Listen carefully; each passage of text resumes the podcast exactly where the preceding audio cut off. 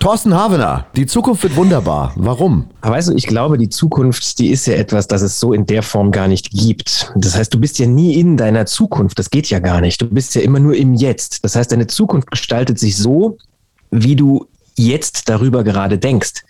Bei den Stoikern, das ist eine alte griechische Denkschule.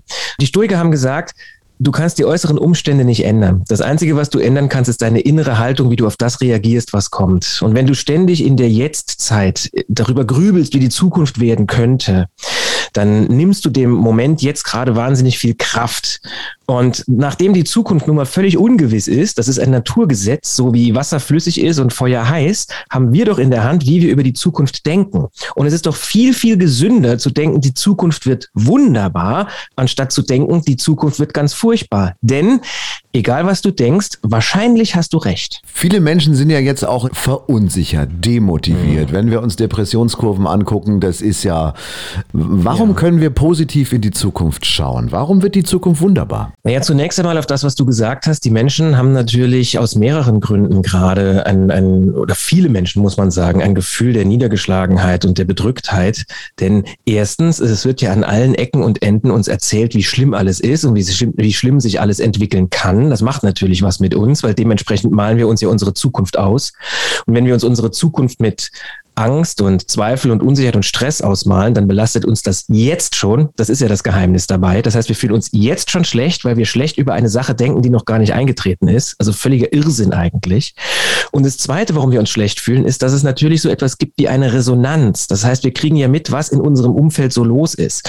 Stell dir mal vor, du gehst abends auf eine Party und da sind alle schlecht gelaunt, also alle heulen. Mhm. Da bleibst du ja nicht. da hast du ja gar keine Lust drauf, weil irgendwann fühlst du dich ja selber schlecht. Du musst da raus. Und und da können wir uns klar machen, ganz oft, wenn wir uns schlecht fühlen, ist dieses schlechte Gefühl, das wir haben, gar nicht unser schlechtes Gefühl, sondern wir nehmen das auf, weil wir empathische Menschen sind von anderen. Das heißt, das Leid, das wir fühlen, das fühlen wir, weil andere sich schlecht fühlen. Und da kann es sehr, sehr hilfreich sein, mal eine Grenze zu ziehen und zu sagen, okay, ich nehme das wahr, weil ich ein empathischer Mensch bin, aber ich lasse das Leid bei dem anderen. Und ich schalte um von Mitleid, weil Mitleid bringt nämlich gar nichts. Wenn zwei Menschen leiden, geht es zwei Menschen schlecht. Ich schalte also um von Mitleid auf Mitgefühl. Das heißt, ich kriege mit, dass der andere sich so fühlt aber ich schaue, dass ich selber mit mir im Reinen bleibe, damit ich auch für den anderen da sein kann. Und wenn man das so macht, dann wirst du merken, dass ganz schnell um dich herum sich ganz viele Dinge verändern, weil du dich veränderst und dann wird die Zukunft wunderbar. Thorsten Habener bei mir im Studio. Die Zukunft wird wunderbar. Erfolgreiche Menschen schauen nie zurück, immer nach vorne. Ist das, ist das so? Ein, witzigerweise hat das, das führt sich jetzt selber ad absurdum, aber das ist sogar ein Zitat von Markus Söder aus äh, der jüngsten Zeit. Der sagte, ja, das ist so dieses, was interessierte mich, das Geschwätz ja. von gestern. Ja, das war auch, glaube ja, ich, ein das Politiker. hat ein bisschen eine andere Motivation, glaube ich, wenn ein Politiker das sagt. Wenn er sagt, ich schaue selten zurück, immer nach vorne, hat das die Motivation, dass er sagt, genau das, was du gerade zitiert hast, was ich vor ein paar Wochen gesagt habe, ist doch völlig gleichgültig, ja. Damit kann man ja. sich die Zukunft auch wunderbar machen. Das ist doch eigentlich eine tolle Einstellung, oder nicht? Also, es kommt darauf an, wie man über die Vergangenheit denkt. Es kann natürlich sehr, sehr sinnvoll sein, auch mal an vergangene Erlebnisse zu denken, die ganz toll waren. Wenn du zum Beispiel vor einer Prüfung stehst und bist ein bisschen nervös, hast aber bislang in deinem Leben sämtliche Prüfungen wunderbar absolviert. Ich rede jetzt von Schulprüfungen, Uniprüfungen, Vorstellungsgesprächen, was auch immer. Und das lief immer wahnsinnig gut. Dann kann es doch sehr, sehr hilfreich sein, an diese vergangenen Erfolge zu denken, um im Jetzt wieder stark zu werden. Was wir nicht tun sollten, ist an vergangene Misserfolge denken und daran kleben und da draußen Gesetz machen. Also zu sagen, ich habe dreimal das und das nicht geschafft, also werde ich es auch ein viertes Mal nicht schaffen. Das ist natürlich totaler Quatsch. Der größte Schlüssel, um uns im Jetzt gut zu fühlen, also genau in diesem Moment, in dem wir jetzt gerade sind, der ist tatsächlich, sich komplett loszulösen von Vergangenheit und Zukunft. Es gibt ja dieses Prinzip der psychologischen Zeit. Hast du davon schon mal gehört? Noch nie. Also psychologische Zeit ist ein, was wahnsinnig Spannendes, finde ich. Das bedeutet nämlich, dass unsere Emotionen immer an eine Zeit geknüpft sind. Nehmen wir zum Beispiel mal Angst, weil wir sagen ja, die Zukunft wird wunderbar. Etwas, das einer wunderbaren Zukunft wahnsinnig im Weg steht, ist Angst. Wenn du Angst hast vor der Zukunft, fühlst du dich jetzt schlecht. Das Spannende ist allerdings, die Angst braucht die Zukunft, um zu existieren. Weil was ist Angst? Angst ist die Erwartung von etwas ganz, ganz Schlimmem.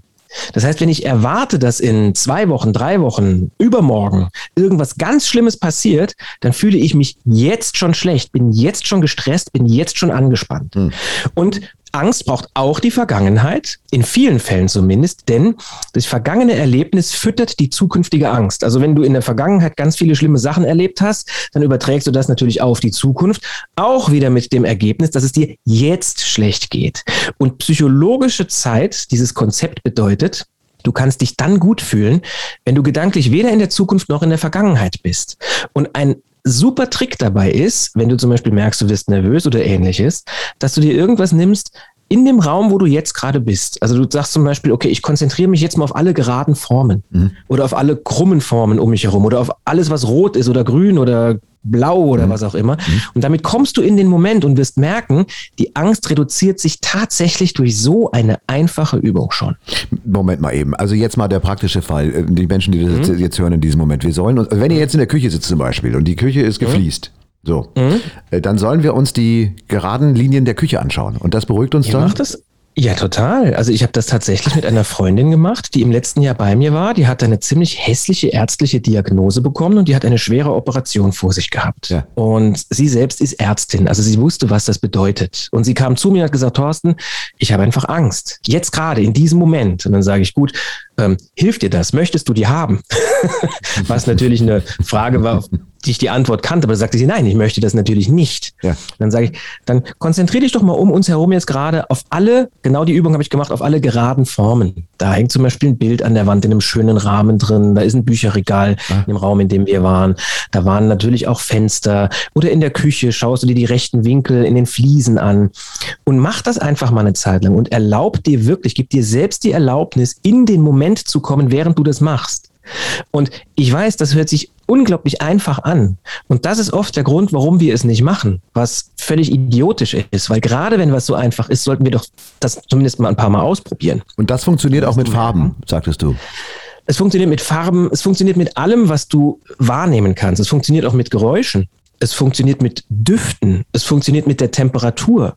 Also komm in den Moment, in dem du dich auf alles konzentrierst, was jetzt, genau jetzt gerade ist. Aber das klingt schon sehr esoterisch so ein bisschen, oder? Es ist schon so ein bisschen so Nein, jo Yoga-Kram, so, sage ich jetzt mal ganz mm, provokativ. Ja, also die Welt ist ja das, wofür du sie hältst. Wenn du sagst, das ist Yoga-Kram, ja. dann wird das vielleicht für dich nicht die richtige Methode sein. Wenn ich dir aber sage, dass auch Psychologen, die ich kenne, mit denen ich befreundet bin, genau solche Dinge machen, um ihre Klienten und Patienten zur Ruhe zu bringen, wirst du merken, dass das wunderbar funktioniert. Genau wie hm das Konzept zum Beispiel, dass man sich auf seinen eigenen Atem konzentriert und sich erlaubt, einmal ruhig zu atmen, ja. über diese Körperlichkeit auch dafür sorgt, dass wir gedanklich in die Ruhe kommen. Das kann man natürlich auch in eine Yoga-Esoterik-Ecke stellen, aber du wirst sehen, es funktioniert, wenn du es machst. Und okay. Abgesehen davon muss ich jetzt mhm. auch mal ganz kurz eine Lanze brechen. Ja. Nicht alles, was aus der Yoga- und Esoterik-Ecke kommt, ist schlecht. da gibt es ganz viele ganz tolle Sachen. Nein, das sage ich ja gar nicht, aber anwendet, ich, ne? ich, ich stelle halt nur fest, so im Umkreis, auch im vergangenen Jahr und im Jahr davor seit Corona, äh, da sind doch sehr viele, die da machen dann morgens den V und die vier und den Hund und, und, und, also du kennst ja meine, wir kennen uns ja schon sehr lange. Ja, so meine Einstellung zu diesem Thema ist, äh, sagen wir mal so, ein bisschen. Aber wenn das funktioniert, dann ist es ja eine schöne Geschichte. Ich bin nur so ein bisschen schockiert, weil viele Menschen machen sich das Leben schwerer, als es denn eigentlich ist. Ja, genau, äh, die Welt ist, ist ja sowieso so kompliziert geworden und ähm, wir, wir reden ja über, über, eine, über die Zukunft, die denn wunderbar wird. Aber ich gleich richtig mhm. vom Stapel lasse, möchte ich das Thema eben noch kurz schließen. Das ist im Grunde nichts anderes. Ich sitze beim Zahnarzt und habe diese ganzen, kennst du das, man hat da diese ganzen so einen Schlürfer im Mund und irgendwelche so, ja. so, so, wie heißen die denn so, Schaumstoffdinger und dass das da irgendwie so. Ja. Also du hast den kompletten ja. Mund voll, drei Bohrer im Kopf und äh, um dich rum nur Augen und, und die Arzthelferin und so weiter. Und äh, da wird irgendwie rumgebräut und gemacht und getan. Und der Zahnarzt quatscht mich die ganze Zeit voll. Ja, du, wie geht's Ihnen? Also auch keine Ja-Nein-Fragen, sondern offene Fragen. Ja, ja das ist Was wunderbar. haben Sie denn gestern noch erlebt? Wie war es Ihnen? Ja. Weißt du, und, und ja. man sitzt da und sinniert darüber und denkt sich, wo ist denn das für ein Volltrottel? Der weiß doch genau, ich kann nicht antworten. Ich habe einen Mund voll. Was ja. ist denn das für ein Schmarrn? Und ich reg, jedes Mal reg ich mich drüber auf, weil was, ich komme mir wirklich verarscht vor. Und du kannst ja nicht mal schimpfen, so nach dem Motto, du kannst ja nicht mal sagen, ich kann nicht antworten, weil du mir lauter Tampons in den Kopf reingesteckt hast. So. Und dann ist diese Zahnarztbehandlung vorbei und die Spritze ja. wirkt noch nach und ich vergesse aber dann im Verlaufe ihn daraufhin anzusprechen, weil ja dann hast du ja noch diese Betäubung, kannst ja auch nicht sprechen. Weißt du? Pfeifen kannst du auch nicht. Kannst du auch nicht. Das heißt, du kommst ja. heim und dann gibt es noch Suppe mit Strohhalm. Mhm. 85 Prozent der Münchner Mädels kennen das nach ihrer letzten Gesichtsoperation, wenn da einfach nichts mehr, die Mimik einfach weg ist. Und dann habe ich ihn aber tatsächlich dann, äh, habe ich dran gedacht und habe ihn dann gefragt, vor der nächsten Behandlung, warum er das macht. Weil er ja genau weiß, ich kann ja nicht antworten. Und dann mhm. sagte er, das, was ich dich hier frage, ist völlig egal. Es geht nur darum, dich vom Prozess abzulenken. Und wenn du dich darüber aufregst, dass du die Frage nicht beantworten kannst, weil du zwölf Tampons im Mund hast und vier Klopapierrollen, mhm. dann bist mhm. du schon gedanklich irgendwo anders und, und, und konzentrierst dich nicht auf diesen, dass da gebohrt wird und gemacht und getan. Das war die ja. Erklärung dahinter. Habe ich verstanden. Und hat dir das geholfen? Also findest du das gut? Jetzt, da ich den Trick kenne, funktioniert er natürlich nicht mehr. Ja, und jeder, der ihn jetzt gehört ja. hat, da funktioniert es wahrscheinlich auch nicht mehr. Aber im Grunde ist es ja auch das, was du ja gerade beschreibst. Wir sollen uns auf gerade Linien oder auf Farben oder auf den eigenen Atem konzentrieren. Das heißt, ich äh, adaptiere es jetzt mal auf kleine Kinder. Der kleine Jonas fällt aufs Knie und äh, schreit ganz fürchterlich. Übrigens auch immer mit Versatz, immer dieser drei Sekunden Versatz. Mhm, das du hörst kurz später. du hörst einen dumpfen genau, Schlag. Nervenbahn, das oben im Gehirn ange, genau. bis das oben im Gehirn angekommen ist über die Nervenbahn, ja. dauert das immer kurz. Genau, ja. Viele 1860er-Fans schreien übrigens nicht, weil die Nervenbahnen ins Leere führen. Aber äh, das, da kann man immer so ein bisschen mitzählen, bis ja. dann der Schrei kommt, ja? ja. Und erstaunlicherweise, wenn Papi dann um die Ecke kommt und sagt, schau mal da hinten der rosa Elefant, dann ja. hört's auf. Das ist das gleiche Prinzip, oder? Ja, es ist genau das. Wobei ich jetzt ganz kurz, um das Erlebnis beim Zahnarzt aufzugreifen, da würde ich eben nicht sagen, da kommst du genau ins Jetzt und ähm, konzentrierst dich auf alles, was gerade ist, weil das Jetzt ist ja tatsächlich gerade unangenehm. Wenn du da diese zwölf Tampons im Gesicht hast und diesen mhm. Schlürfer, wie du so schön genannt hast, ja. und dann noch dieses, es gibt ja so ein paar Bohrer, die klingen auch wirklich hässlich. Verstehe ich auch nicht, warum sind. die Zahnindustrie noch nicht auf die Idee gekommen ist, dieses Geräusch abzuschaffen. Wir haben ja mittlerweile, ja. Wir, wir, fliegen rund ums Weltall und Elon Musk frühstückt mit Jeff Jeff Bezos auf dem Mars, aber man hat es noch nicht geschafft, diese Bohrgeräusche irgendwie besser zu machen. Ja, es, es muss, ist wohl ein Naturgesetz, dass das so klingen muss. ähm, und da würde ich tatsächlich sagen, da, also ich reise dann immer irgendwo hin, wo es mir wahnsinnig gut gefallen hat und nehme mir auch dann ähm, Musik mit und, und sage dann auch vorher, ich bin weg. Also genau dasselbe mache ich, wenn ich jetzt irgendwie eine, eine Spritze bekomme und das ist unangenehm oder ähnliches. Da gucke ich ja nicht noch hin und verstärke das Ganze, mhm. sondern da reise ich an einen Ort, wo es mir gedanklich wunderbar geht. Mhm. Und das ist ja letzten Endes ist unsere Vorstellungskraft. Das ist unser Tool, das wir haben. Das heißt, das Einzige, um jetzt wieder den Bogen zu spannen zu die Zukunft wird wunderbar. Was haben wir in der Hand? Wir haben nicht in der Hand, was in der Zukunft passiert. Überhaupt nicht. Das ist etwas, das uns vielleicht sehr belastet und was uns vielleicht dazu bringt, die Zukunft uns so schlecht auszumalen. Denn was ist die Grundeinstellung unserer Gedanken? Die Grundeinstellung unserer Gedanken ist, Dinge vorherzusehen und Leid zu verhindern. Wir wollen ja gut durchs Leben kommen. Deshalb denken wir immer, was Schlimmes passieren kann, damit wir es gedanklich schon vorher lösen können, damit es uns gar nicht erst passiert. Und das ist ja auch eine gute Einstellung. Die hat uns im Laufe der Evolution in den letzten 200.000 Jahren hat uns das wunderbar weitergeholfen. Aber wenn wir das heute noch übertreiben und Angst haben vor Dingen, vor denen wir keine Angst mehr haben müssen, also der berühmte Säbelzahntiger oder ähnliches, mhm. dann ist das natürlich totaler Quatsch. Das heißt, die Zukunft wird wunderbar bedeutet, ich kann jetzt gestalten, wie ich darüber denke, oder aber, wenn sie jetzt tatsächlich wie beim Zahnarzt gerade nicht so schön ist, dann habe ich so über meinen Fokus in der Hand, auf was ich mich gerade konzentriere. Denn wir haben nichts in der Hand außer unsere Aufmerksamkeit, unsere Konzentration. Wo geht die hin? Und es gibt ja den schönen Grundsatz, die Energie folgt der Aufmerksamkeit. Das heißt, die Dinge, denen ich Aufmerksamkeit schenke, die verstärke ich ja nochmal. Da konzentriere ich mich ja nochmal stärker drauf. Also wenn du dich beim Zahnarzt auf den Bohrer konzentrierst, dann wird das Geräusch nochmal verstärkt, dann wird es noch stärker in dein Bewusstsein kommen. Und wenn du dich anstatt dessen auf ein Gespräch konzentrierst, das er dir gerade drückt und du ärgerst dich total, dass der dir so ein blödes Gespräch hält, mhm. dann bist du schon nicht mehr beim Bohrer. Das ist also ganz schlau von deinem Zahnarzt. Die Zukunft wird wunderbar. Wir wollen ja auch Lösungen geben und die haben wir ja jetzt zum, zum Teil gehört. Dennoch die Frage, das, was du sagst, sind ja jetzt keine Neuigkeiten. Also man soll sich positive Gedanken machen, wie du es angesprochen hast, aus der Vergangenheit, positive Sachen adaptieren. Erstaunlicherweise, wenn man Menschen fragt, nenn mir doch mal fünf tolle Ereignisse aus den letzten zehn Jahren, dauert es länger darüber nachzudenken, als wenn ich jetzt die Frage stelle, sag mir mal ähm, fünf negative Ereignisse aus den letzten zehn Jahren. Warum, warum funktioniert unser Gehirn so negativ und gleich die Bonusfrage obendrauf, warum haben Frauen mutmaßlich mehr Probleme, das mitzunehmen? Die Zukunft wird wunderbar ich weiß gar nicht, ob man das an Geschlechtern festmachen sollte, muss ich dir sagen. Und ich glaube auch gar nicht mal, dass es uns viel leichter fällt, die ganzen schlimme Dinge uns wachzurufen, wenn wir genauso viele tolle Dinge erlebt haben. Es geht ja um Emotionen jetzt gerade. Ne? Und eine Emotion ist erstmal nur eine, eine Nachricht ja, von unserem Unterbewusstsein an unser Bewusstsein. Da ist irgendwas. Das kann ganz toll sein, das kann aber auch ganz schlimm sein, das kann angenehm sein, unangenehm und so weiter und so fort. Und je, wie stark wir uns an, an ein Erlebnis erinnern, hängt damit zusammen, wie hoch der emotionale Gehalt ist an diese Erinnerung. Also 9-11 zum Beispiel. Mhm das ist für uns in der westlichen Welt einfach eine, eine Riesenkatastrophe gewesen. Jeder weiß noch, was er zu dem Moment gemacht hat. Dieser Schock, der mit diesem 9-11-Erlebnis zusammenhängt, der ist einfach so groß, dass wir uns daran jederzeit super erinnern können, was jetzt rein, was die Erinnerungskraft betrifft, äh, äh, unglaublich ist. Dasselbe funktioniert auch mit tollen Erlebnissen. Also Menschen erinnern sich, wenn sie eine schöne Hochzeitsfeier hatten, an ihre Hochzeit oder an ihren ersten Kuss oder an alles, wo, wo, wo sie irgendetwas Besonderes erlebt haben, was einfach richtig, richtig schön war. Das heißt, die Amplitude, der Ausschlag der Emotion, der ist ausschlaggebend. Also nicht unbedingt das Erlebnis selbst, sondern wie hoch die Emotion damit verknüpft ist. Mhm. Und. Wir können daraus schöpfen, indem wir zum Beispiel sagen, ich konzentriere mich jetzt mal auf drei schöne Dinge aus meiner Vergangenheit. Und da gibt es übrigens einen Trick, das habe ich gelesen bei Daniel Kahnemann in dem Buch Schnelles Denken, Langsames Denken. Ein großartiges Buch, wenn es darum geht, wie du rausfinden willst, wie dein Denken funktioniert. Ist sehr spannend. Hätte auch Sache, heißen können Havener Herold. Schnelles Denken, ja. langsames Denken. Ja? vielleicht, hat er, vielleicht hat er das ja sogar gehört, als er das Buch geschrieben hat. Ich bezweifle das, aber es ist ja möglich. Es ist nicht unmöglich. Ja.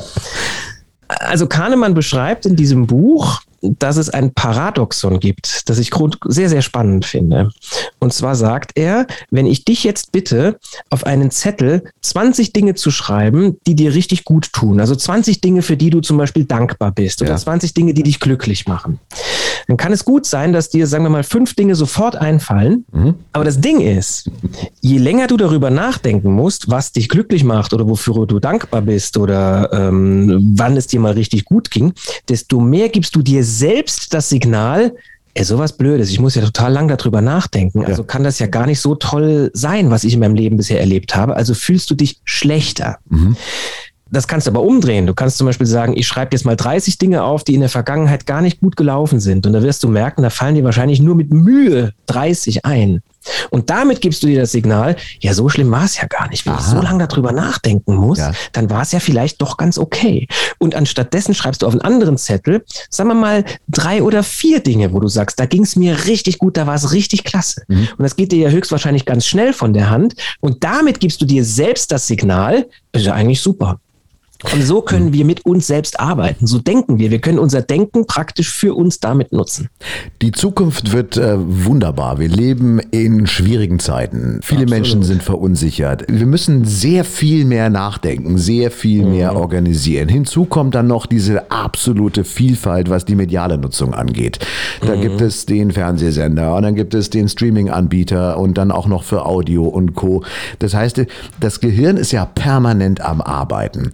Mhm. Und das auch noch auf Grundlage einer nicht planbaren Zukunft oder einer schwieriger planbaren Zukunft. Ich stelle bei mir ja. selber fest, man hat sich so ein bisschen schon dran gewöhnt an diese ganzen Geschichten. Äh, aber dennoch, wie soll denn da die Zukunft noch wunderbarer werden, wenn das ist ja ein absolutes Chaos, was ja auch mutmaßlich erstmal in näherer Zeit nicht enden soll der erste Weg dahin, dass man mit etwas besser zurechtkommt, ist, dass man es erst, dass man es erst einmal akzeptiert. Und das heißt nicht, dass man es gut findet oder schlecht findet oder dass man sagt, ich finde das schön oder nicht schön, dass man irgendeine Wertung mit dranhängt. Aber du kannst nichts ändern, wogegen du ständig ankämpfst. Das heißt, der erste Schritt, wenn du sagst, die Zukunft wird, ist, ist äh, die Zukunft wird wunderbar, ist, dass du sagst, ich komme erstmal, da sind wir wieder, in den Moment und akzeptiere erstmal, dass es so ist. Aber das ist jetzt so. Erstmal in die Akzeptanz kommen und dann überlegen, okay, was kann ich denn mit dem, was gerade ist, worauf kann ich meinen Fokus lenken? Da sind wir wieder. Das ist unser Haupttool, unser Hauptwerkzeug, das wir haben in unserem Denken, ist unsere Aufmerksamkeit. Und wir können, wenn wir ständig gegen etwas ankämpfen, ständig Widerstand leisten, dann geben wir den Fokus auf das, was wir nicht wollen. Und es geht uns aus zwei Gründen schlecht. Es geht uns einmal schlecht, weil wir etwas haben, das wir nicht wollen, oder aber, weil wir etwas nicht haben, das wir wollen. Hm. Das sind die beiden Gründe, warum wir unter Stress stehen. Ja, du hast irgendwas nicht und willst das unbedingt, kommst in Stress, geht's dir schlecht. Oder du hast irgendwas und willst das auf gar keinen Fall, kommst du auch in Stress, geht's dir wieder schlecht. Das heißt, dieser Unterschied zwischen dem, was ist und dem, wie du es gerne hättest in Gedanken, das ist die Strecke oder das ist die, die Amplitude, in der es dir schlecht geht, in der du dich gestresst fühlst. Das heißt, der erste Schritt ist erstmal zu sagen, okay, das ist jetzt so. Hm. Ich kann es nicht ändern. Ich mache das jetzt einfach mal. Das heißt nicht, dass ich mitmachen muss oder ähnliches, aber das heißt einfach, ich akzeptiere das und überlege, wohin gebe ich meine Aufmerksamkeit? Wie kann ich irgendetwas für mich daraus machen? Und darauf gebe ich gerade auch meinen Fokus. Also nicht auf das, was ich eh nicht ändern kann, sondern auf das, was ich in der Hand habe. Heißt aber auf und der anderen Seite im Umkehrschluss auch, man muss viele Dinge einfach akzeptieren und die Kompromissbereitschaft muss, muss einfach höher werden, oder? Ja, aber natürlich, Akzeptanz ist doch sowieso einer der größten Schlüssel, um gedanklich zur Ruhe zu kommen. Du kannst das, was war, nicht ändern und das, was in Zukunft passiert, ist noch gar nicht da. Das heißt, Akzeptanz und damit meine ich nicht nochmal, überhaupt nicht, dass du sagst, ach, ist schon in Ordnung oder ich warte mal ab, was passiert oder es wird schon irgendwie gut gehen. Das meine ich damit überhaupt nicht. Und auch nicht zu sagen, das ist gut oder schlecht. Es kann sein, dass das wirklich nicht besonders toll ist, was gerade passiert, aber es ist jetzt erstmal so. Und dann überlegst du, was kann ich daraus machen? Und nochmal, die Zukunft ist wunderbar, weil die Zukunft gibt es noch nicht. Die Zukunft ist wie eine weiße Leinwand und es hängt von dir ab, was für ein Bild du da drauf malst. Das ist unsere Zukunft. Ich frage natürlich provokativ und das ist ja auch meine Aufgabe hier, dass ich so, dich so ein bisschen zu fordern. Ähm, und ich ja, stelle bei mir selber fest, dass dieser, dieser, dieses Momentum Akzeptanz bei mir immer weiter nach unten geht. Ich bin nicht mehr bereit, viele Dinge zu akzeptieren, die ich früher akzeptiert hatte. Das spricht ja genau gegen deinen Ratschlag. Äh, die Zukunft wird wunderbar. Wir müssen einfach die Dinge, ja, Tickboxing, Number One, Akzeptanz, B, fokussieren. So. Äh, bei mir fängt es beim A schon an, schwierig zu werden. Ähm, in einer Welt, die, die, die sich selber komplizierter macht ja, mhm. um da ein bisschen auszuholen. So, wir haben jetzt ähm, das Thema Umweltschutz. Ja, äh, man darf schon gar nicht mehr irgendwie sagen, dass man mit dem Auto irgendwo hin, wenn das Wort Auto schon fällt. Und der hat noch ein Auto. Ja, da fängt ja, schon ja. an. Dann geht das ja, weiter über Gendern, über ähm, die MeToo-Geschichte und so weiter, wo ich sage, ich persönlich, und ich sage es provokativ, ja, wo ich mir denke, wir haben mit diesem beschissenen Virus immer noch zu kämpfen und äh, die Kinder Richtig. tragen noch die Masken und so weiter. Warum packen wir uns denn da oben noch Dinger drauf?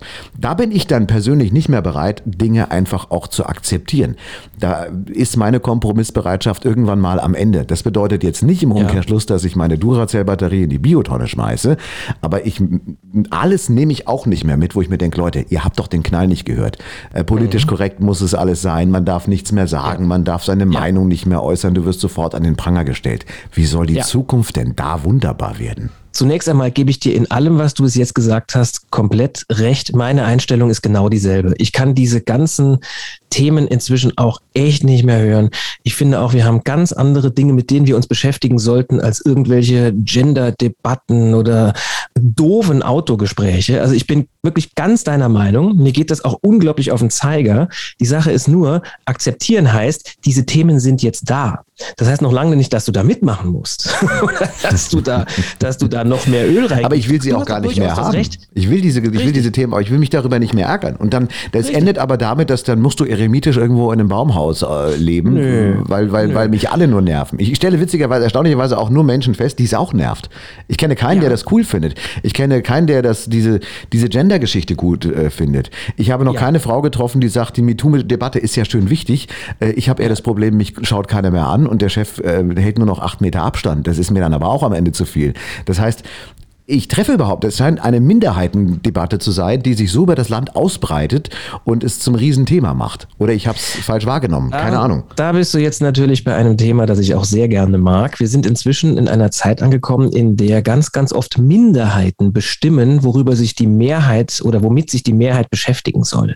Und das ist natürlich auch seltsam. Ich glaube, dass Social Media da einen riesen Anteil dran hat, weil einfach auf Social Media jeder dasselbe Sprachrohr hat. Also früher da saßen Leute irgendwo im Café oder in der Kneipe oder bei sich zu Hause und haben über irgendwas geredet und da kamen teilweise die komischsten Meinungen, aber die sind da in diesem Haus oder in dieser Kneipe oder in diesem Café geblieben. Über Social Media wird das komplett in die Welt getragen und es ist wirklich so, dass bei ganz vielen Themen eine Minderheit einer Mehrheit diktiert, worüber gesprochen werden soll. Ich halte davon überhaupt nichts, mhm. aber damit wieder zu meinem Punkt, das ist jetzt so. Ich werde das nicht ändern. Der Punkt ist, gebe ich dem meine Konzentration, gebe ich dem meine Aufmerksamkeit? Ja oder nein? Und der zweite Punkt ist, kann ich das ändern oder nicht? Und das dritte ist, wenn ich jetzt zum Beispiel weiß, jemand hat eine ganz andere Einstellung als ich und äh, ich treffe mich mit dem, möchte ich mit dem dann über diese Themen reden oder nicht? Es ist doch ganz, ganz einfach auch mal zu sagen, du, pass mal auf, wir sind hier einfach nicht einer Meinung. Das ist auch vollkommen in Ordnung. Lass uns doch einfach über was anderes reden. Endet aber dann häufigerweise auch in der Form, als ich dann ein Plakat schreiben könnte und da einfach drauf schreibe, ich, äh, wir, wir, finden keinen Konsens bei dem Thema. Das kannst du auf den Tisch genau. stellen. Am Ende darfst ja. du dann über gar nichts mehr reden, weil alles nicht politisch korrekt ist, was ja, ich per se sage, weil ich einfach das, das sage, was ich denke. Ich habe auch keinen Bock drauf, versuchen den Hoffrieden aufrechtzuerhalten. Es nervt mich einfach. Ja, nervt mich auch total, gebe ich dir recht recht. Äh, in letzter Konsequenz kann das bedeuten, dass man sagt, ich treffe mich mit dem einfach nicht mehr. Der geht mir auf den Sack, da habe ich keine Lust zu. Und was ist das wieder? Das ist dein Fokus. Wie soll denn deine Zukunft wunderbar werden, wenn du dich mit Leuten triffst, die dir alle auf den Zeiger gehen oder mit denen du noch nicht einmal die Vereinbarung treffen kannst?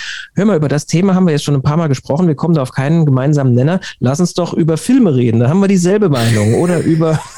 ja, aber darauf, aber, da, aber darauf minimiert sich ja dann am Ende.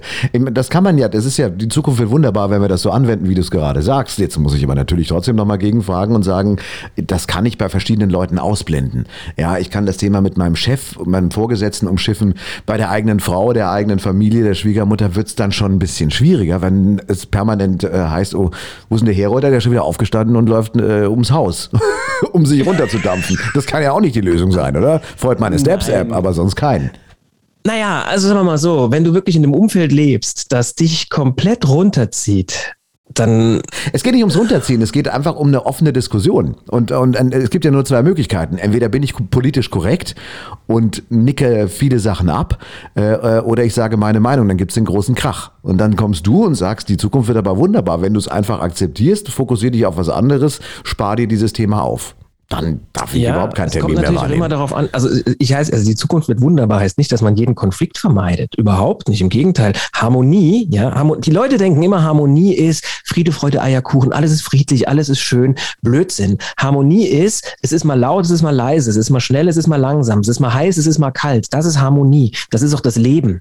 Also wenn man sich mal so eine Kurve anschaut vom Herzschlag, ja, am EKG, hm. die schlägt nach oben aus und nach unten aus. Wir brauchen beides. Das ist das alte Gesetz der Polarität in unserem Leben. Wir haben Ebbe und Flut, Tage und Nacht, Mann und Frau und so weiter und so fort. Wir brauchen immer beides. Und es kann schon sehr, sehr hilfreich sein, um Harmonie herzustellen, auch wirklich mal sehr, sehr deutlich zu sagen, passt mal auf, ihr Lieben, das ist mein Standpunkt. Ähm, wir haben das jetzt schon so und so oft besprochen. Wir kommen hier auf keinen gemeinsamen Nenner. Ich möchte dann nicht mehr weiter drüber sprechen. Und wenn die dann immer noch anfangen, dann einfach irgendwann zu sagen, okay Leute, dann muss ich jetzt gehen. Da habe ich einfach keine Lust mehr zu. Und ich habe euch das jetzt oft genug gesagt. Also eine klare Kante haben mhm. und eine Haltung haben, ist auch extrem wichtig, denn nur dann wird ja auch die Zukunft wunderbar. Du willst dich doch nicht komplett mitreißen lassen und, und, und den anderen die Kontrolle darüber überlassen, wie du zu denken hast. Das ist totaler Quatsch. Jetzt, Wenn ich jetzt nur hm. merke, es ist ein ständiger Kampf also ich, ich komme wirklich mit meinem Umfeld über, über ein Jahr hinweg überhaupt nicht mehr auf einen Nenner.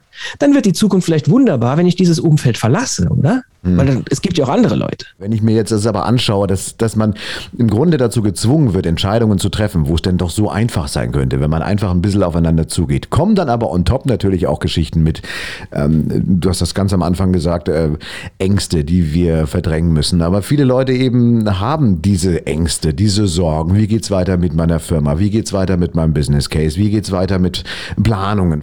Wo geht die Reise hin? Da ist halt auch sehr, sehr viel Verunsicherung dabei. Und dass die Leute dann und die Menschen natürlich schon eher in die Richtung gehen zu sagen, boah, jetzt erzählt er mir hier einen, die Zukunft wird wunderbar. Ich sehe das nicht. Das ist diese berühmte Glas ist halb voll, halb leer Debatte. Was ist Optimismus? Optimismus ist nicht zu sagen, das Glas ist halb voll. Das ist totaler Quatsch. Hm. Optimismus ist zu sagen, das Glas ist halb voll. Ich sehe, da ist ein halb leeres Glas. Das stimmt schon. Aber ich konzentriere mich auf das, was noch da ist. Das ist der Punkt. Und damit sind wir wieder beim Fokus. Schlecht geht es uns, wenn wir den Eindruck haben, wir haben keine Kontrolle über nichts. Wenn ich aber meinen Fokus auf das richte, was ich kontrollieren kann, in dem Moment, in dem es ist mhm. und akzeptiere, dass es halt nun mal so ist, wie es gerade ist und mich immer noch auf das konzentriere, was ich trotzdem noch in der Hand habe, nämlich meine innere Haltung, dann wirst du sehen, dass es dir sehr viel besser geht. Und dann wird die Zukunft auch wunderbar. Ich muss noch äh, trotzdem eine Frage loswerden, weil ich es auch feststelle, gerade in meinem Umfeld. Viele Leute sind einfach genervt, haben eine geringere Zündschnur, weil die Zeiten halt einfach gerade so sind, wie sie sind und die Probleme, die ja. mutmaßlichen Probleme ja offensichtlich ähm, nicht enden. Im ja. konkreten Fall, ob es jetzt im Straßenverkehr ist, ja, oder du sitzt auf dem Radl, äh, an der Supermarktkasse, das ist ja. ein rougher Ton mittlerweile, auch speziell in München. Die Insel der Glückseligen, wo wir immer fein waren, wo wir wo immer alles super war. Äh, Übergriffe ja. auf Polizisten hast du, und das stelle ich bei mir selber auch fest. Da muss ich schon dann wirklich auch dreimal durchschnaufen und sagen so, pff, komm, äh, geht schon, ja. Aber wie mhm. kriegt man denn diese Zukunfts... Ähm, Zündschnur wieder zum Wachsen, dass die dann noch ein bisschen länger wird, weil das ist, macht einen unruhig, man wird irre dabei. Ja, also ich merke das ja bei mir selbst auch, dass ich äh, gewisse Dinge, die ich früher ganz locker weggesteckt habe, dass ich da jetzt was tun muss, um, um ruhig zu bleiben. Äh, der Trick ist tatsächlich, dass du erstmal bei dir bleibst und dass du dich bei dem anderen auf das konzentrierst, was gut ist. Also ich gebe dir ein Beispiel. Ich war kürzlich bei einem, im, im Drogeriemarkt und da waren in der Kasse, standen irgendwie fünf, sechs Leute noch mit mir gemeinsam an. Und da kommt eine ältere Dame und regt sich furchtbar auf und sagt, so eine lange Kassenschlange, das kann man doch nicht aus, das ist doch das allerletzte, die müssen noch eine Kasse aufmachen und sie hätte ja nur zwei Sachen hier. Und dann hat sie sich vorgedrängelt, gezahlt und ist rausgegangen. Nee. Okay. Ja. Und da habe ich mich mal so umgeschaut und keiner von den Leuten, die da mit mir an der Kasse anstanden, hatte mehr als vier Sachen in seinem Korb. Keiner, ja? Und wir haben natürlich herzhaft drüber gelacht, was im Prinzip immer eine gute Sache ist. Ne? Gemeinsam lachen, Weglachen. nicht jemanden auslachen, sondern über eine Situation lachen, nimmt ja. die ganze Spannung raus. Und danach habe ich mir überlegt, warum war diese Frau so? Ich meine, die war da wirklich, das, so kann man sich nicht verhalten, das ist das asozial, das allerletzte. Ich nehme an, die hatte wahnsinnig Angst. Ich nehme an, die hat die Situation, wie sie gerade ist, für sich so interpretiert, dass es alles ganz, ganz furchtbar ist und dass sie Angst hatte. Und aus Angst heraus handeln wir dementsprechend dämlich. Ja? Also Angst ist einfach ein wahnsinnig schlechter Ratgeber, genau wie Stress oder Zeitdruck oder Zweifel oder Unsicherheit. Das sind keine guten Ratgeber. Und wenn du merkst, die Zündschnur ist extrem kurz, bleib erstmal bei dir. Auch da kommen wir wieder auf das, konzentrier dich auf dich, konzentrier dich auf das, was um dich herum ist. Wenn du mit jemand anders zusammen bist, konzentrier dich auf das, was gut ist an dem.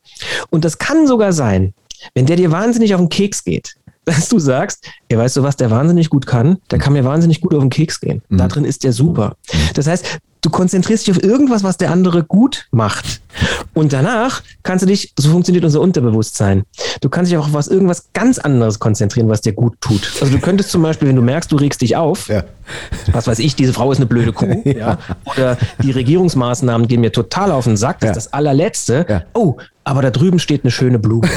oder, oder da hängt ein schönes Bild an der Wand. Weil unser Unterbewusstsein verbindet diese Dinge nicht. Mhm. Verstehst du? Mhm. Unser Unterbewusstsein reagiert jetzt auf das, was wir ihm gerade an Eindrücken liefern, sofort. Mhm. Und verbinde dich mit was Schönem heißt, guck dir ein schönes Bild an, hör ein schönes Musikstück, äh, hör ein gutes Lied, äh, guck irgendwas, das dir gut tut und verbinde dich damit. Und ich weiß, dass, das müssen wir momentan öfter machen als sonst, aber du wirst merken, es geht dir besser, weil du hast ja eh nur dich als Tool. Heißt das am Ende dann, wir sollen uns jetzt alle einfach ein, das schöne Bild kaufen und uns das ins Homeoffice stellen und dann immer darauf gucken, wenn irgendwas mal wieder schief läuft, wenn das äh, die Videokonferenz äh, runterbricht oder der Chef wieder durchdreht ja, am also Telefon. Es sollen vielleicht mehrere Bilder sein, aber ich habe ich hab vor Jahren mal ein Ich tolles ins Buch Museum gelesen. wahrscheinlich. Die Pinakothek der Modernen wird gerade umgebaut. Ich glaube, da kann man auch ein Bett in, in die Mitte des Raumes stellen, ja. Ja, also, aber du, also es ist tatsächlich, ich meine, mehr hast du ja tatsächlich nicht in der Hand als die Konzentration, als die Richtung deiner Gedanken. Und ähm, es hört sich einfach an. Es ist auch ganz einfach, aber es ist halt nicht einfach oder leicht, das immer dann entsprechend so umzusetzen. Das ist der Punkt. Und was diese kurze, kurze Zündschnur betrifft, also ich kann dir ein Beispiel geben. Ich war äh, vor ein paar Tagen mit der Familie im Kino. Ja, also die komplette Mannschaft Ja. äh, zu fünft. Und äh, wir waren in der Abendvorstellung und da sind wir so gegen zehn, halb elf, sind wir dann ähm, nochmal zurückgefahren und äh, an meinem Auto wusste ich, da, beim Losfahren war irgendwie die Anzeige, vorne rechts ist das Licht kaputt. Das heißt, ich bin einäugig rumgefahren, konnte ich aber nicht ändern, weil das ist an dem Abend, als ich eingestiegen bin, äh, Schlüssel umgedreht habe, ist dieses Licht ausgefallen. Ich musste irgendwie nach Hause kommen. Das zweite Ding, ich hatte keinen Führerschein dabei. Oh. Die Tasche, die ich dabei hatte, äh, da war der, der diese, diese Mappe, wo ich den Führerschein drin habe, die war da nicht drin, die war in einer anderen Tasche. Jetzt komme ich in eine Polizeikontrolle und dachte mir, noch. oh scheiße, Ja. also mein Licht vorne ist kaputt und wenn sie zu mir sagt, Fahrzeugpapiere bitte, ich habe die nicht dabei. Mhm. Wird sie sagen. Da ja. habe ich mich aber nicht darauf konzentriert, sondern ich habe genau das gemacht, was ich dir gerade erzählt habe. Ich habe gesagt, okay, ich konzentriere mich auf irgendwas Schönes und dann mache ich die Scheibe runter. Und also das Schöne, worauf ich mich konzentriert habe, ich kurz in den Rückspiegel geschaut und ich mag natürlich meine Familie. Wir hatten einen schönen Abend in, in Ja. engstem Familienkreis. Wunderbar. Ja, und dann mache ich die Scheibe runter und das war eine junge Polizistin. Die war total sympathisch. Und dann lächle ich sie an und habe einfach, mal- ich habe einfach mal abgewartet. Und dann sagt sie nur, äh, Verkehrskontrolle, wo kommen Sie denn gerade her? Dann sage ich ja aus dem und dem Film. Dann sagt sie, ach, wie war der Film denn? Nee. Ja, da müssen Sie, müssen Sie jetzt, kommt drauf an, wen Sie fragen. Also die Kinder fanden den klasse, ich fand ihn eher mittelmäßig. Ah ja, ähm, ja, dann wünsche ich Ihnen noch einen schönen Nachhause Nee. und habe mich einfach weitergeschickt. What? Okay. Genau so funktioniert das. Jan, sowas So. passiert mir andauernd. Also mir ist sowas noch nie passiert. Also mir, mir, ist sowas. Ich bin auch mal ohne dich gefahren, da wurde ich dann dreimal angehalten, wo ich sage, ich wurde Mir schon zweimal so angehalten. etwas andauernd. Und glaub mir, es ist genau über das, was ich dir gerade erzählt habe. Das heißt, ich muss Genau im Grunde die- einfach nur. ist die Lösung. Aber Genau dafür braucht man halt auch harte Nerven. Ne? Also da musst du schon tiefenentspannt sein. Das ist nicht so Ja, einfach. Das kannst du, das kannst du üben. Nein, das ist nicht einfach, weil wir es anders gelernt haben. Aber als Kinder sind wir doch genau so. Ey. Ein Kind macht doch genau das. Schau mal, ein Kind spielt mit einem Spielzeug. Dann nimmst du ihm das Spielzeug weg und dann schreit das rum und macht Terror ohne Ende. Jetzt gibst du ihm das Spielzeug wieder, da wirst du merken, ist alles in Ordnung. Das zieht nichts von zehn Minuten äh, früher da noch mit rein, sondern das ist nur im Jetzt. Das ist der Trick. Ich kann dir noch eine schöne Geschichte verraten. Die ist äh, noch schöner als die mit der Polizistin, die übrigens auch noch sehr, sehr hübsch war. Also ich habe mich richtig gefreut, dass die mich angehalten hat. ähm, Ich sollte öfter ins Kino gehen. glaube ich. und zwar war mein Sohn war noch in der Grundschule. Es ist also schon ein bisschen her. Und da war irgendetwas, was er getan hat auf dem Pausenhof und da kam die Lehrerin und die mochten sich sowieso nicht besonders gern. Und dann hat die Lehrerin gesagt, morgen musst du nachsitzen. Und das hat sie mir dann nachher bei einem Elterngespräch erzählt. Da hat er nur ganz cool gesagt, ja, okay, dann, dann muss ich morgen nachsitzen. Ganz entspannt. Das ist das, was ich meinte mit, der hat es komplett akzeptiert. Der hat nicht rumgejault und hat einfach, ja, dann muss ich morgen nachsitzen. Und dann sagt die Lehrerin zu ihm, ärgerst du dich darüber jetzt nicht? Und dann sagte mein Sohn in der vierten Klasse, wenn ich mich jetzt ärgere, muss ich denn dann morgen nicht nachsitzen? Und dann sagt die, doch, da musst du auch nachsitzen. Ach so. Und dann sagt er, großer Philosoph in einem kleinen Körper, in jungen Körper, also dann brauche ich mich jetzt ja auch nicht aufregen. Äh, relativ cool. Wie alt ist er? War er, als er das gesagt hat? Ja, in der vierten Klasse, wie alt sind die in der Ah ja, vierten gut, Klasse? Acht, neun, ne? Ja, ja, 19, irgendwie sowas in dem Bereich. So, und, und inzwischen ist er 16. Aber er ist immer noch, er ist noch genauso tiefenentspannt. Der ist so, also von dem kann man viel lernen. Also diese, diese Weisheit, diese Lebensweisheit ist keine Frage des Alters. Das können also junge Menschen auch schon haben. da, da, hätten wir jetzt noch, aber das machen wir dann in der nächsten Episode, ähm, auch nochmal über Olaf Scholz sprechen können, der ja unglaubliche Meldungen auf Pressekonferenzen verkündet in einer Didaktik, in einer Ansprache, wo du denkst, das ist ja wirklich ja. einschläfernder als Heiner Bremers Nachtjournal oder der Landsprecht äh, Podcast bei Spotify. Da bist du sofort weg. Ich wollte mir wirklich die 10 Minuten Zusammenfassung der letzten PK der Pressekonferenz anschauen. Ich habe es nicht geschafft. Nach 90 Sekunden war ich fix und fertig äh, und ja. hatte dann noch ähm, äh, mit Leuten und Freunden auch gesprochen, die sagten, sag mal, dieser Olaf Scholz, also der hat ja wirklich also Charisma und irgendwie Empathie und, und so weiter. Das hat er ja alles gar nicht. Sag ich, Leute, der Wahlkampf, der war, wann war das denn? Ende September letzten Jahres. Also der hat ja vorher schon auch ein paar Wahlkampfveranstaltungen und Pressekonferenzen gegeben. Wieso fällt euch das denn jetzt erst auf? Wo wart ihr denn die letzten Wochen und Monaten? Also das fand ich total erstaunlich, äh, wo ich ja. sagte, da war ja Herr Laschet, war ja da irgendwann ein Silvesterknaller dagegen. Also vom Inhalt mal abgesehen. Ja, der erstaunt, wie die Leute darauf reagieren und wann sie reagieren. Das ist wirklich großartig, ja. Ja, es ist momentan eine träge Zeit einfach. Ne? Alles ist so zäh. Aber nochmal, da muss man für sich selber aufpassen. Da sind wir wieder bei der kurzen, Zünd, kurzen Zündschnur, dass man Emotionen anderer Menschen und wie die sich fühlen, dass man die auch bei den anderen lässt und sagt, ah, ich nehme das wahr, aber diese, diese Anspannung oder schlechte Laune oder dieses Zähe, das ist gerade in meinem Umfeld, das bin gar nicht ich. Und dann ziehst du da wirklich eine Grenze und sagst dir, nein, ich, ähm, ich harmonisiere mal alles in mir und um mich herum und erlaube mir, dass es mir gut geht. Mhm. Und dann wirst du merken, dass das tatsächlich funktioniert. Ich fasse zusammen. Die Zukunft wird wunderbar, wenn wir A, Dinge akzeptieren, so wie sie sind, wenn ja. wir uns auf uns selbst fokussieren und äh, am Ende, und das fand ich jetzt sehr schön, wenn wir uns harmonisieren. Das ja. ist wunderbar. Das ist großartig. Nichts mit karamellisieren zu tun, aber harmonisieren, den Begriff an sich habe ich in der Form noch nie gehört. Ähm, aber ja. das, das sind so diese drei Bullets, die wir jetzt mal für den ersten Wurf hier auch des Podcasts mitnehmen. Natürlich in der Show auch auf Munich FM jeden Morgen immer äh, bei mir in der Herold Show der Thorsten dazu hören. Die Zukunft wird wunderbar. Und wir werden ähm, weitersprechen natürlich auch in den folgenden Episoden. Nicht nur über Olaf Scholz, sondern auch Fußball und äh, Sport, Gesellschaft, Kultur. Auch da, das muss ich zum Schluss nochmal sagen, äh, werde ich auch nie vergessen, Thomas Müller nach dem dem verlorenen Finale der Horm gegen Chelsea nach dem Elfmeterschießen, als Schweinsteiger und äh, Ivica Olic verschossen hatten. Auch witzig, dass ich mir solche Sachen merken kann. Vokabeln oder Einkaufslisten niemals, aber das war 2012 war das übrigens. Es war der 18. Mai, ein Samstag. Das kannst du dir. Das ist absurd, dass ich sowas Was? abrufen kann. Nein, das ist überhaupt nicht absurd. Doch, das ist genau das, krank. was wir gerade eben besprochen haben. Warum kannst du dir diesen. Ja, weiß ich äh, nicht. Wie, wie du es wie du es gerade gesagt hast, diesen, ich weiß nicht, wie du es bezeichnet hast. Also, also letztendlich so ein Schwachsinn eigentlich. Der Schwachsinn. So, so ja. schwingt, schwingt, mit, ne? Ja. Nein, weil es für dich eben kein Schwachsinn ist, sondern Doch. weil eine Emotion dahinter hängt. Du findest es toll, du brennst dafür und deshalb die emotionale äh, äh, Amplitude, die ist riesig. Und deshalb merkst du dir das. Mit Details, mit dem, was die Akteure gesagt haben und mit dem Spielergebnis. Ja, aber das ist aber ich, emotionalen ich, Gehalt hat. Ich finde aber Leute, diese was die auch so Fußballergebnisse, ich finde das total unsexy, aber das ist tatsächlich dieses einzige Spiel.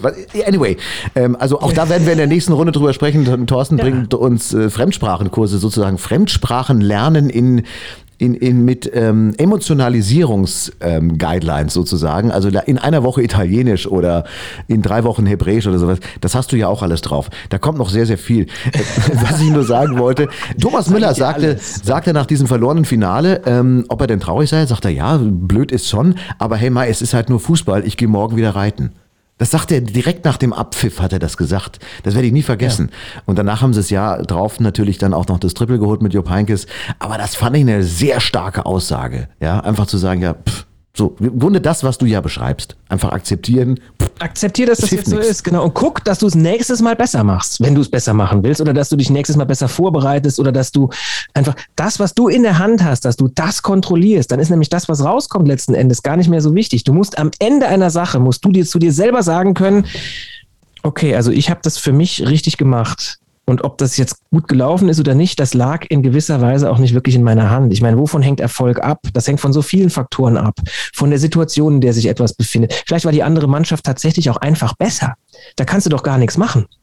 Wenn die an dem Abend einfach wirklich besser spielen, dann kannst du doch nur sagen, okay, also ich gebe trotzdem alles, um hier ein gutes Spiel zu liefern, weil das ist ja Unterhaltung. Ich will dem Publikum einfach das beste Spiel liefern, das ich liefern kann. Aber wenn der andere einfach besser ist, dann ist das am Ende des Tages so. Also am Ende muss es akzeptieren, nicht währenddessen. Akzeptanz, Fokussierung und Harmonisierung. Thorsten Havener, herzlichen Dank für den Moment. Wir werden uns wieder hören, natürlich äh, morgen früh in der Herold Show auf Munich FM, äh, wieder zwischen 5 und 10 und in der nächsten Ausgabe des Podcasts mit dem wundervollen Titel Die Zukunft wird wunderbar. Thorsten Havener, herzlichen Dank. Gerne, mein Lieber.